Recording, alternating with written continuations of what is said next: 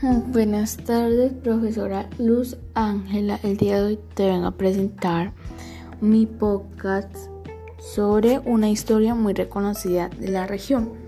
En mi caso, yo elegí La Madre de Agua. Soy del grado quinto B, perdón. Eh, empecemos.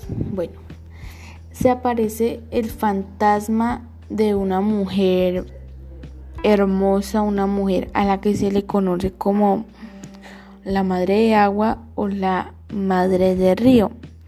Cuentan que su cabello es dorado, su piel es blanca y sus ojos son verdes y grandes. Por el día y a la vista del sol, su poder es espiritual y sanador. Eh, Espero que te haya gustado. Este trabajo también va eh, con el trabajo en Word de la misma madre de agua, solo que la historia es diferente.